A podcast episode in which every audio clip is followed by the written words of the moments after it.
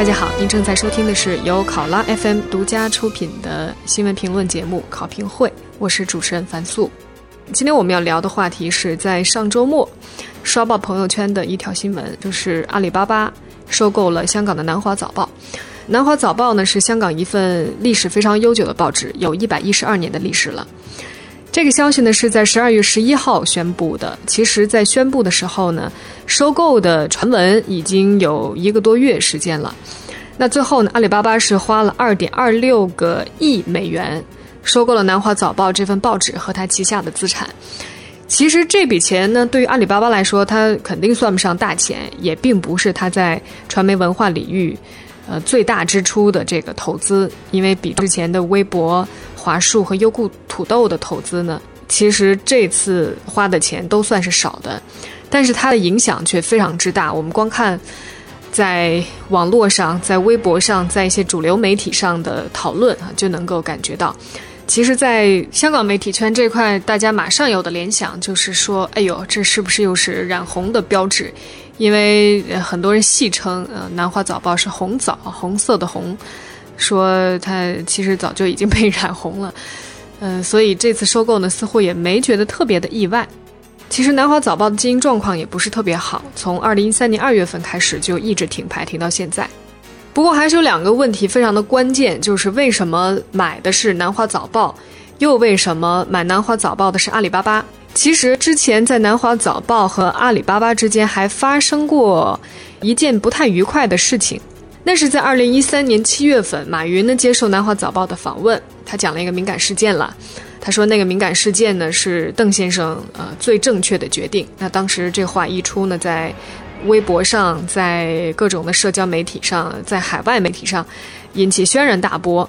事后呢，马云发微博说：“呃，你讲什么不重要，别人如何解读你最关键，反正是错。”呃，当事记者和南华早报呢对此事各执一词。事件的最后呢是以采访记者道歉辞职告终。所以我就看这个收购的新闻出来之后哈，有的网友就有很逗的评论说：“呃，君子报仇十年不晚，土豪报仇收购就行。”嗯，当然了，这是比较逗趣儿的一种评论，更多的恐怕还是对于。这样一份报纸前途的担忧，我说的是香港的一些呃媒体人和其他的一些报纸的评论，最担心的就是所谓的编辑独立还能不能保持？因为南华早报在香港来说，确实是一份公信力非常好的、拥有很多海外读者的这样一份英文的大报纸。那关于编辑独立呢？其实我们看到，在十二月十一号看到收购新闻的当天晚上。我们就读到了一封一千五百多字的信，写信的人呢是蔡崇信，阿里巴巴集团的执行副主席。他的这封信里面是专门有一部分来谈到编辑独立。最后一部分，他说呢，有些人暗示阿里巴巴的收购会影响南华早报的编辑独立性，这种批评本身就带有偏见。仿佛报纸的拥有者呢，一定是拥护某种观点，而那些持相反意见都是不适应的。事实上，这正是为什么我们认为，当世界在通过媒体报道中国时，需要获得多种观点。中国经济的崛起以及中国对世界稳定的作用已经太过重要，实在不应该只用单一的论调来涵盖。接下来这段非常重要。他说，在报道新闻上，南华早报会秉持客观、准确与公平的原则。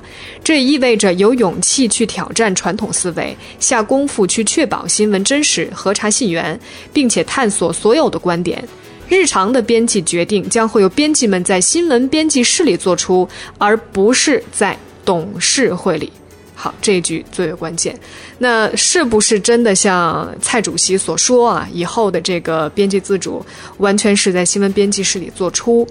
不会是在董事会里面，不会受到任何管理层的影响，呃，不会，是不是真的他们，呃，可以再去像往常一样批评马云，批评阿里巴巴旗下的业务，或者批评中国大陆？因为我们知道马云跟中国最高层的这个关系可能是，呃，相交很好，那会不会因此会有这样的一些顾忌呢？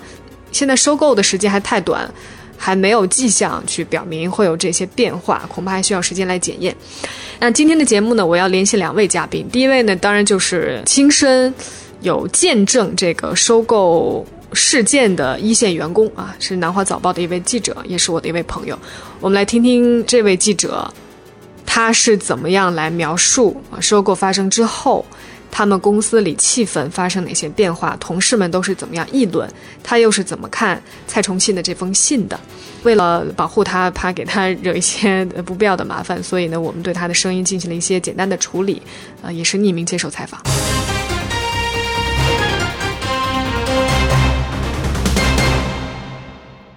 我首先问他的就是收购发生之后，公司内部的气氛有没有发生什么样的变化？听他怎么说。其实啊，这个本来我觉得在乎这个事情的人就不是特别多，因为如果他特别在乎的话呢，他可能都会比较早就离开了啊这个兰花早报了。呃，所以其实内部的反应也没有特别激烈，有的人还是就是可能自己都没有特别认真的去。啊，阅读这个啊交易前后一些，包括啊那个阿里巴巴他们这个副总裁说的话啊，他有的人还是觉得没有任何改变的，嗯，还是觉得说这个编辑自己是不可能受到影响的。嗯，你自己呢？你自己什么感觉和判断？我觉得只要比较认真的去读这个啊。他他他在这个交易前后说的话都整个意思都比较清楚了，啊，就是他说他不喜欢这个西方媒体对中国的报道啊，那其实可能不喜欢的也不止他一个人啊，我们可能很多人都啊可能都会有点意见，但是。啊，如果我是他，我不会在这个比较敏感的时候公开的去说这个话。然后他选择在这个时候公开说这个话，我觉得啊，这个信息是比较清楚。就说这个以后的编辑自主一定会受到影响，就你的分析和感觉。呃，我觉得不受影响是可能性不大了。那总体来说，你怎么看？就是原因，为什么会郭鹤年家族会报纸卖出去？为什么阿里巴巴是买家？我觉得这个应该是跟呃南华早报它本来经济的效益就在呃有一点的下降，然后呃郭家也是经营的商人嘛，他们这个呃他们可能觉得这盘生意玩不下去，呃。也是有可能的。至于马云为什么叫马呢？他可能是一个更加精明、更加精明的商人 啊，他有他，对，但是他有他其他的考虑吧。也不排除马云有这个本事和信心，觉得他可以就是把这一场生意变成非常挣钱的生意。那现在外界对于这样一单交易很多很多的议论哈，你怎么看待外界这些很纷纭的？消息和评价，我觉得任何的事实都只要是啊基于这个啊就是有事实依据的啊，是这个讨论，那也不能否认别人有这个权利嘛。嗯。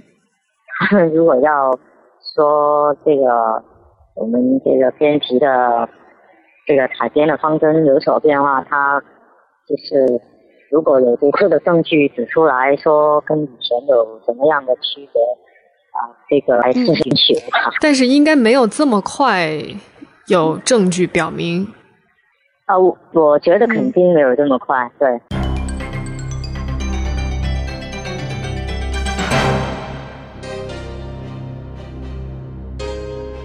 嗯，好，听得出来，这位记者好像心里还是有一些的。隐隐的担忧的哈，不过我们现在也不能就下结论说以后的编辑自主就会怎么着了，还是需要时间来呃证明，最好是推翻大家所有的这些担忧。和什么加速大陆化的这样一些预判。真的希望这就是有色眼镜啊！希望香港的这些媒体还依然能够保有很珍贵的这样一份自由。接下来我还想连线一位嘉宾，他是在内地，是上海交通大学媒体与设计学院的讲师，也是在内地非常有名的一位新媒体的观察者，他叫魏武辉。来听听魏老师是怎么样看待这次事件的，因为他。呃，实在是看过太多太多的收购啊、合并啊这样的一些案例了。他的看法跟刚刚才这位记者的看法恐怕不太一样。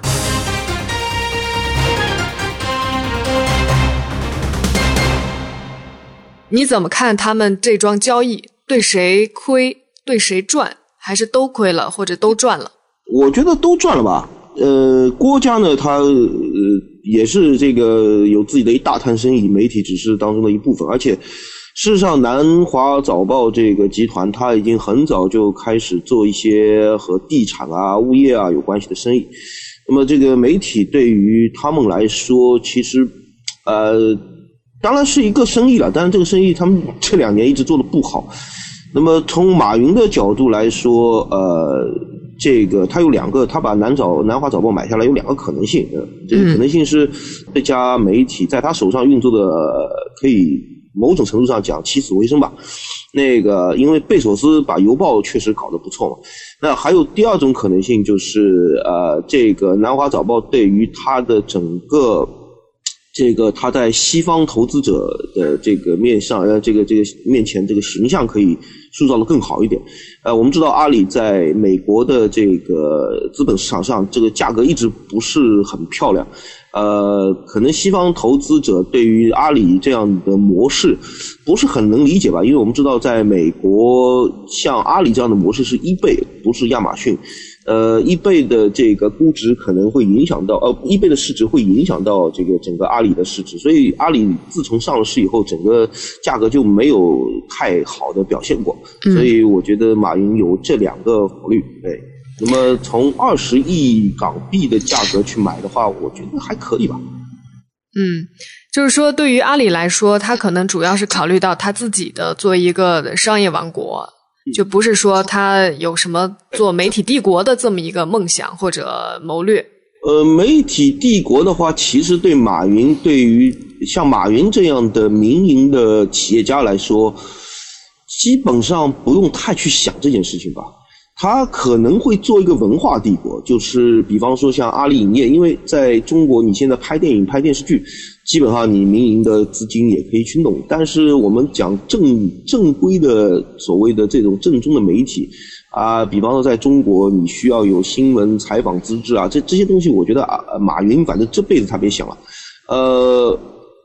如果是一个文化的角度来说，可以去努力一下。从这个媒体新闻这个角度来说，可能国内的互联网的大佬没有一个能够真正意义上建立媒体帝国。那么对于马云来说，他主要的生意还是在中国大陆。呃，在国外他也是所谓的跨境交易，所以，呃，他当然这个所谓的这个文化也好，媒体也好，都应该是针对中国大陆的。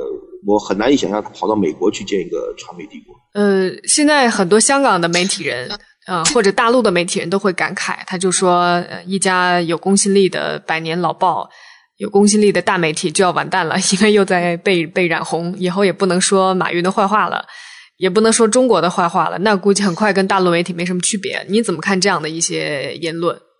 呃，我觉得这个言论有点矫情吧，啊。这个呃，首先我们讲被资本家这个养也好，就包养也好，供养也好，我们不管用什么样的词，就是资本家在背后来支撑一个媒体。呃，这个马云也不是第一招，是吧？我们看到马云也是从郭家把手上把这个南华早报买下来，难道郭家就不是一个资本家吗？而且郭家。呃，在大陆是有很多生意的，呃，这个就像这个台湾的这个一个一个新闻传播学者罗松老师说的一样，就是罗松专门写过一篇文章来讲这个事情，说郭家在在呃过去南华早报的经营上啊，从来没有发生过什么事情，这个得罪这个他用的词叫得罪当道，嗯，就是得罪这个中国的北京市政府。那基本上一直是这样子，呃，然后其实，在香港，我们都知道这个，呃，真正意义上在对抗北京的不是南华早报，是苹果，是吧？这个苹果的李老板还被传闻是这个战中运动幕后的策划者啊，诸如此类的一些流言吧。所以，呃，马云去把这个南早南华早报给买了以后，就会使得南华早报急剧的一个转弯。我觉得这这这简直是天方夜谭，因为它本来就不在那条路上面，就谈不上这个转弯了。嗯。那么另外一个说法是说再也不会骂马云了。哎，这话对，他是真的不会再骂马云。但是不会再不会再骂马云，它说明什么呢？说明这个公信力严重受损吗？其实所有的媒体都不会骂自己老板。以前南华早报不会骂郭的，这个华尔街日报不会骂默多克的，腾我们讲国内的腾讯网 QQ 点 com 不会骂马化腾的，所有的媒体都是这样。所以我觉得有一些言论听着好像是那么回事啊，特别的义正辞严、大义凛然，但实际上是根本经不起推敲的。嗯，但是也说明马云他很精明哈。有人讲。你看，这个毕竟是说他买了一家报纸，而且是这么有公信力的，又是一家海外的媒体英文报纸，呃，肯定能增加他在这个高层里面的好感。以后他的这种政商关系啊，可能会再一次又会再加点润滑油。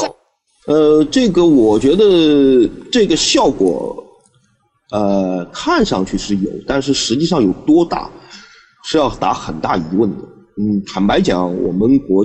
这个我们这个北京啊，党国啊，真的不缺这点钱。呃，举个例子说，这个 中国的国际广播电台，呃，这个就是对专门做外宣的，一年有两百亿的预算。国际广播电台在全球的驻站记者数量超过了任何一个国内媒体，包括新华社。它本来就有一个非常庞大的一个外宣的一个一个一个东西，那么至于说我们国家原来外宣做的不太好，或者是形象塑造不够好，这是你的技巧问题。呃，我们也看到这两年北京高层的这种对外宣传手法有有所更新啊。嗯，这个马云这个花了十呃二十亿港币去买一个南华早报，然后去。讨好习近平，我觉得还不如说马云买了恒大足球队讨好习近平，好像后者更具有讨好的意味。嗯嗯，这个我们知道习大大特别爱看，是吧？嗯，这个我如果这两者相比的话，我宁愿相信后者。这个前者，这南华早报去给什么政商关系添加润滑，这我觉得有点远。